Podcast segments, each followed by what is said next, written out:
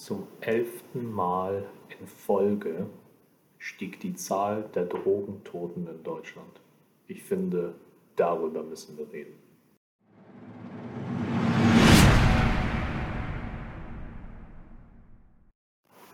Hey liebe Life Maximizer, willkommen hier auf meinem Kanal, auf dem es darum geht, raus aus dem Mittelmaß zu kommen. Denn Mittelmaß ist keine Option für dich. Podcast Folge Nummer 2 Thema der Drogenkonsum unter Jugendlichen steigt Jahr für Jahr und ich möchte mit euch heute darüber reden, warum eigentlich und was kann ich daraus für mich ziehen, dass es im schlimmsten Fall mich erst gar nicht trifft, beziehungsweise wie kann ich mich davor schützen oder verstehen, warum das überhaupt erst so weit kommen konnte und vielleicht auch so weitergeht. Zunächst einmal befassen wir uns mit den Fakten. Fakten sind wie folgt.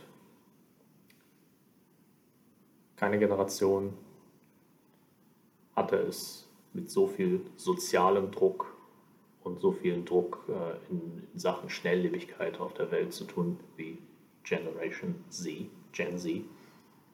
Das sind alle Menschen, die zwischen 1900 1995 und 2003 geboren sind, also ich nicht, aber es ist dennoch wichtig. Sozusagen alle so ein paar Jahre nach mir und fortlaufend. So, ich erinnere mich an meine Kindheit. Ich bin halb mit Smartphone aufgewachsen, halb mit Internet. Es hat so, ich glaube, im Alter von 13, 14 hatte ich das erstmal Internetzugang damals noch am Rechner. Also das kann man sich heute gar nicht vorstellen. So, die Generation, die 2003 und so geboren wurde, hat natürlich schon irgendwie immer Internetzugang gehabt. So. Social Media ist nicht immer nur ein Ort, wo alles toll ist oder alles halt nicht so toll ist, sondern da kommen halt sehr viele Eindrücke auf einen zu und man hat bisher nur Generationen gehabt, die so nicht aufgewachsen sind. Dementsprechend muss diese Generation gerade zum allerersten Mal ein gesamtes Leben mit Social Media bewältigen. So. Wenn der Druck schon jetzt sehr, sehr hoch ist im jungen Alter, dann äh, hat das natürlich auch negative Auswirkungen auf die Psyche. Jeder hat den Drang, irgendwie berühmt zu werden und bei dem, wo es halt scheinbar nicht läuft, ähm, entsteht etwas wie geringes Selbstwertgefühl. Und wenn man sich die psychischen negativen Auswirkungen bei den Leuten mal anschaut, dann sieht man, dass die häufig genannten psychischen Auswirkungen halt Schlafstörungen sind, dauerhafte Kopfschmerzen, Depressionen und die Suizidrate steigt. Ist, by the way, der zweithäufigste Todesgrund unter jungen Menschen. Und ich finde das alarmierend. 92 Prozent aller Jugendlichen geben an, dass das ihr Selbstbild zerstört und es eindeutige Auswirkungen auf ihr Glücksempfinden hat und sie Angst vor der Zukunft haben. So. Andererseits muss man auch sagen, was die Zahl der Drogentoten natürlich auch steigen lässt, ist, dass die junge Generation, ich klinge wie so ein alter Dad, aber die sind nun mal jünger als ich, das kann. Die junge Generation hat eine andere Haltung zu illegalen Drogen. Zum einen positiv, zum anderen negativ. Wenn man über Legalisierung von Cannabis spricht, sogar in der Politik, dann ähm, ist das zumindest auch der neuen Haltung geschuldet. Und zum einen ist es positiv, dass der Alkoholkonsum und Zigarettenkonsum nachlässt bei den jüngeren Menschen, dafür aber Cannabis und andere illegalen Drogen ähm, dann ziemlich krass steigen, weshalb die Drogentoten dann auch zu erklären wären. Jeder Dritte hat unter 27 schon mindestens einmal einen Joint geraucht. Und ich muss auch sagen, auch ich habe das getan. Ich glaube, das erste Mal mit 2021. Und ja, andere Drogen habe ich zum Beispiel nicht konsumiert, aber ich finde es krass, ähm, was die eine Studie gezeigt hat, dass Leute, die in der 10. Klasse befragt wurden, da ist man ja 16, 17 Jahre alt, dass dort auch jeder 20. schon Amphetamine genommen hat oder andere äh, synthetische Drogen, die ich jetzt nicht alle aufzählen muss. Und 44 Prozent aller Jugendlichen sagen, dass es ziemlich einfach ist, an diese Drogen zu kommen. Und dem stimme ich auch zu. Jetzt kann man natürlich sagen, okay, gut, das ist ja bisher alles relativ okay, so an Informationen, okay, gut. Ähm, wir sprechen aber hier auch von Leuten, die es dann übertreiben. Und nur weil man eine andere Haltung hat und sagt, yo, LSD ist für mich in Ordnung, kann ich ja mal machen, von den Leuten sprechen wir nicht. Das ist okay. Kann man ja alles machen. Aber hier ist trotzdem Vorsicht geboten. Nämlich, wenn man, wie eingangs darüber gesprochen hat, dass es daran liegt, dass Leute auch ein negatives Selbstbild haben, dass sie vielleicht äh, mit dem Druck im sozialen Leben nicht mehr klarkommen und dann zu Drogen greifen. Ich möchte gar nicht davon sprechen, wenn Leute mal ein, zwei Mal äh, ja, sich da irgendeine Partydroge reingeschmissen haben. Ich glaube, über die das ordentlich unter Spaß ein. Das ist in Ordnung. Wir sprechen hier davon, wenn, wenn es mehr ist als Experimentierfreudigkeit, wenn es wirklich davor, dazu dient, dem sozialen Druck standzuhalten, Flucht vor Alltagsproblemen, die Überforderung oder einfach Unsicherheit, Komplexe, Hemmungen grundsätzlicher Leistungsdruck und so weiter. Studien haben gezeigt, dass die Pandemie sogar ein Verstärker dieser Ängste war, weil man ja konsequent dieser Angst ausgesetzt war, dass wenn man beispielsweise sich nicht impfen lässt oder keine Maske trägt, dass man vielleicht stirbt. Viele haben dadurch ihre Jobs verloren, oder man ist in eine finanzielle Lage gerutscht, die vor der Pandemie nicht so war und hat dementsprechend Existenzängste bekommen. Und das sind dann natürlich ja, schlimme Gründe, um am Ende vielleicht in eine Drogensucht zu rutschen. Und ich möchte euch heute mitgeben, was erstmal bei mir vermutlich die, die Gründe sind, warum ich nie für so etwas anfällig war.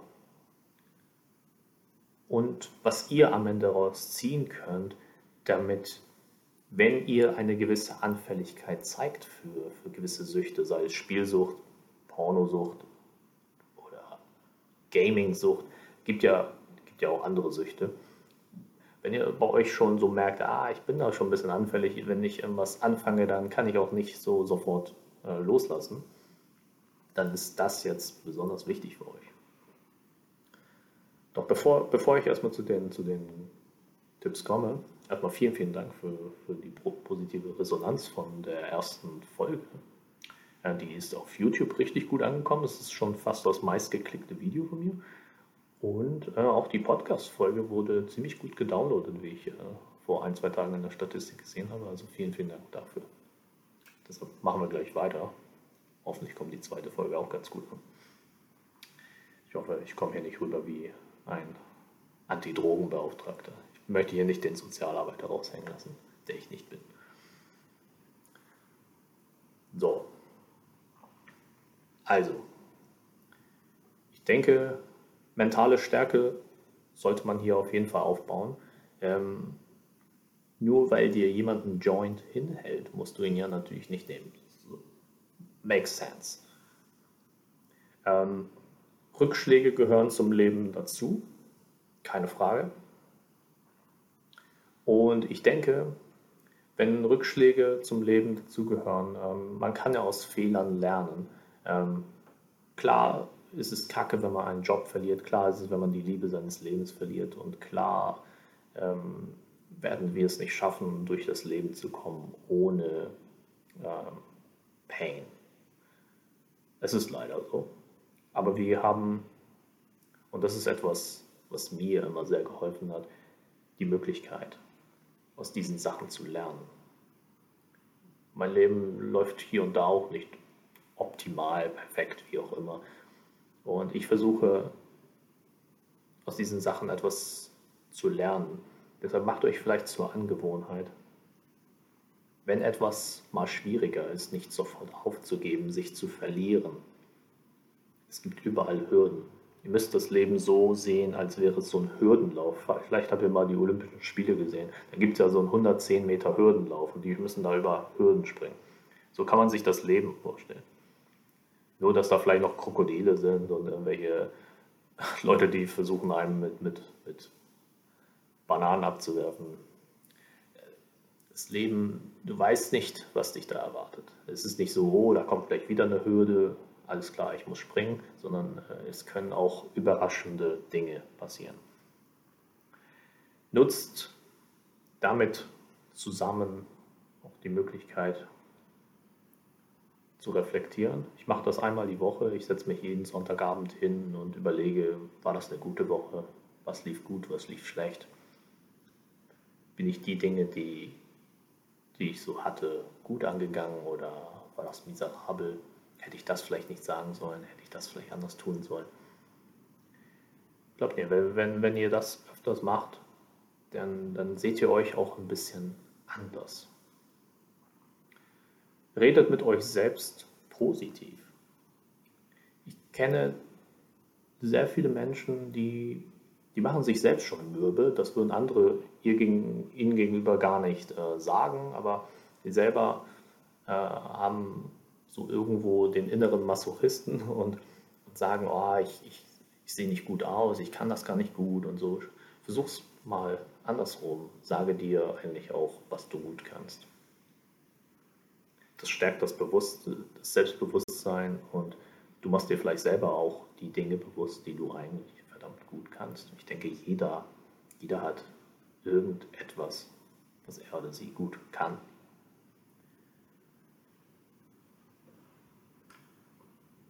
Ich habe es zusammengefasst zu fünf Dingen, die auch wissenschaftlich äh, dazu führen, dass man ähm, eine, einen schwächeren Drang hat, jemals eine Drogensucht zu entwickeln, geschweige denn überhaupt Drogen zu nehmen. Und ich denke, und das ist der Punkt, der bei mir dazu geführt hat, dass ich zumindest, obwohl ich absolut gegen illegale Drogen bin, dann auch im Alter von 20, 21 dann auch gesagt habe, ach komm, gib her den Johnny, ich mach, ich mach mit. Und das ist für mich der allererste Punkt. Hab deine Emotionen im Griff.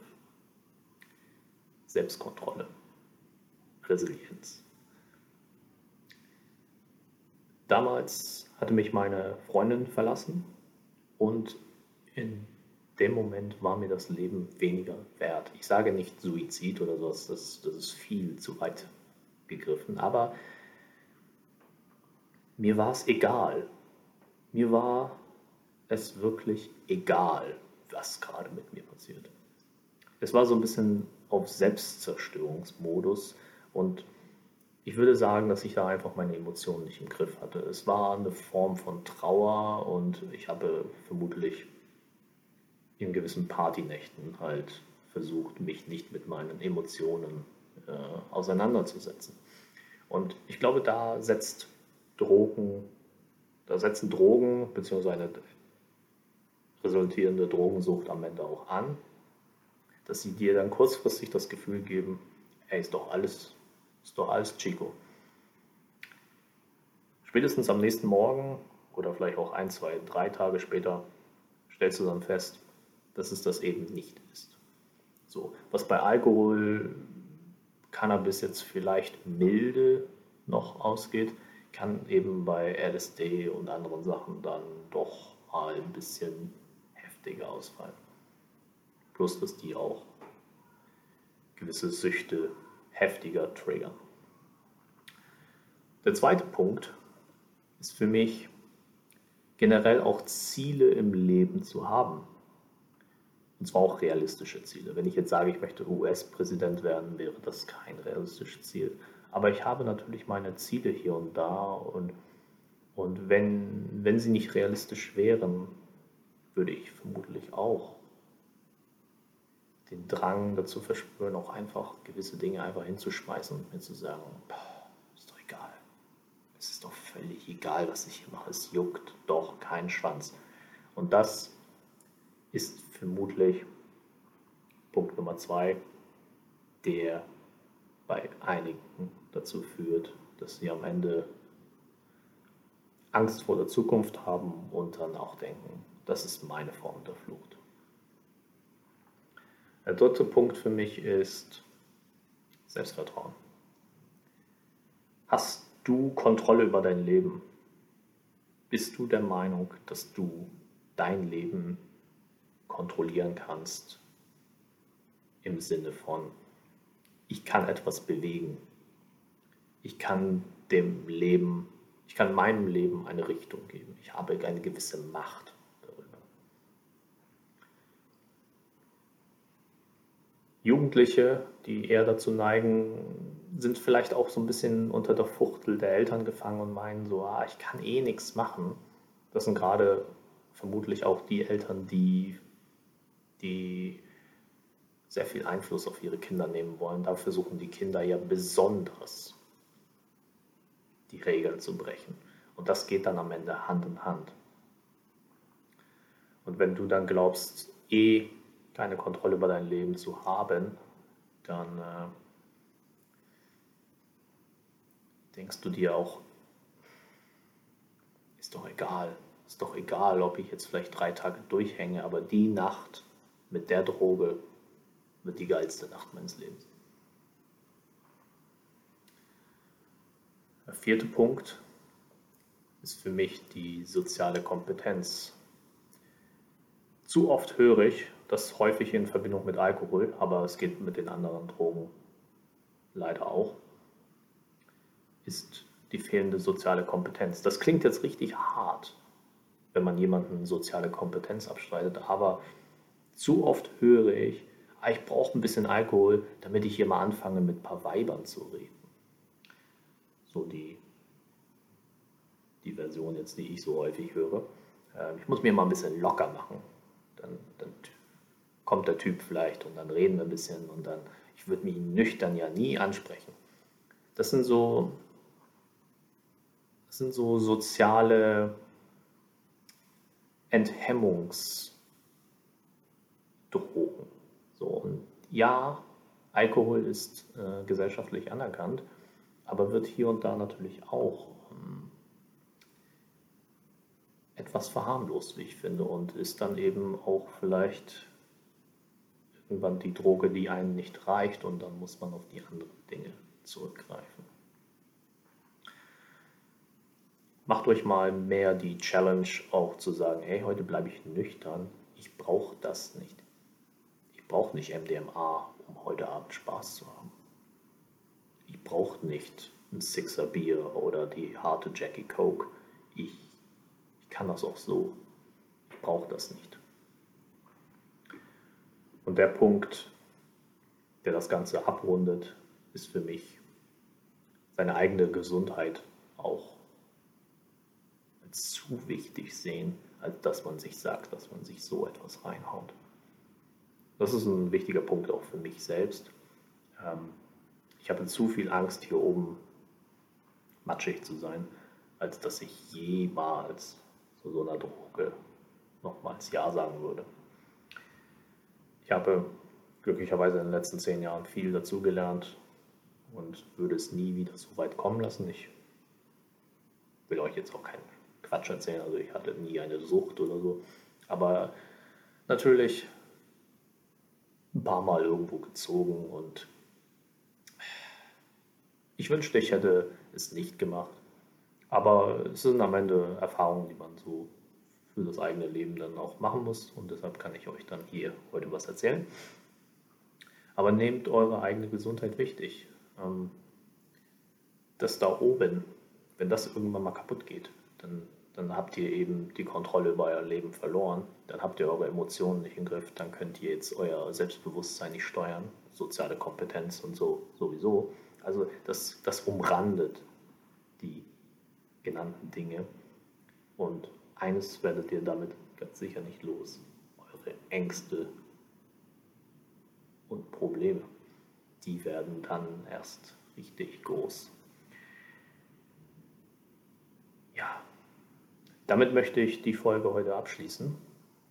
Vielen, vielen Dank für die positive Resonanz der letzten Folge. Ähm, sagt mir auf jeden Fall, was ihr dazu zu sagen habt. Was ist eure Meinung dazu? Und wir sehen uns in der nächsten Folge. Ciao.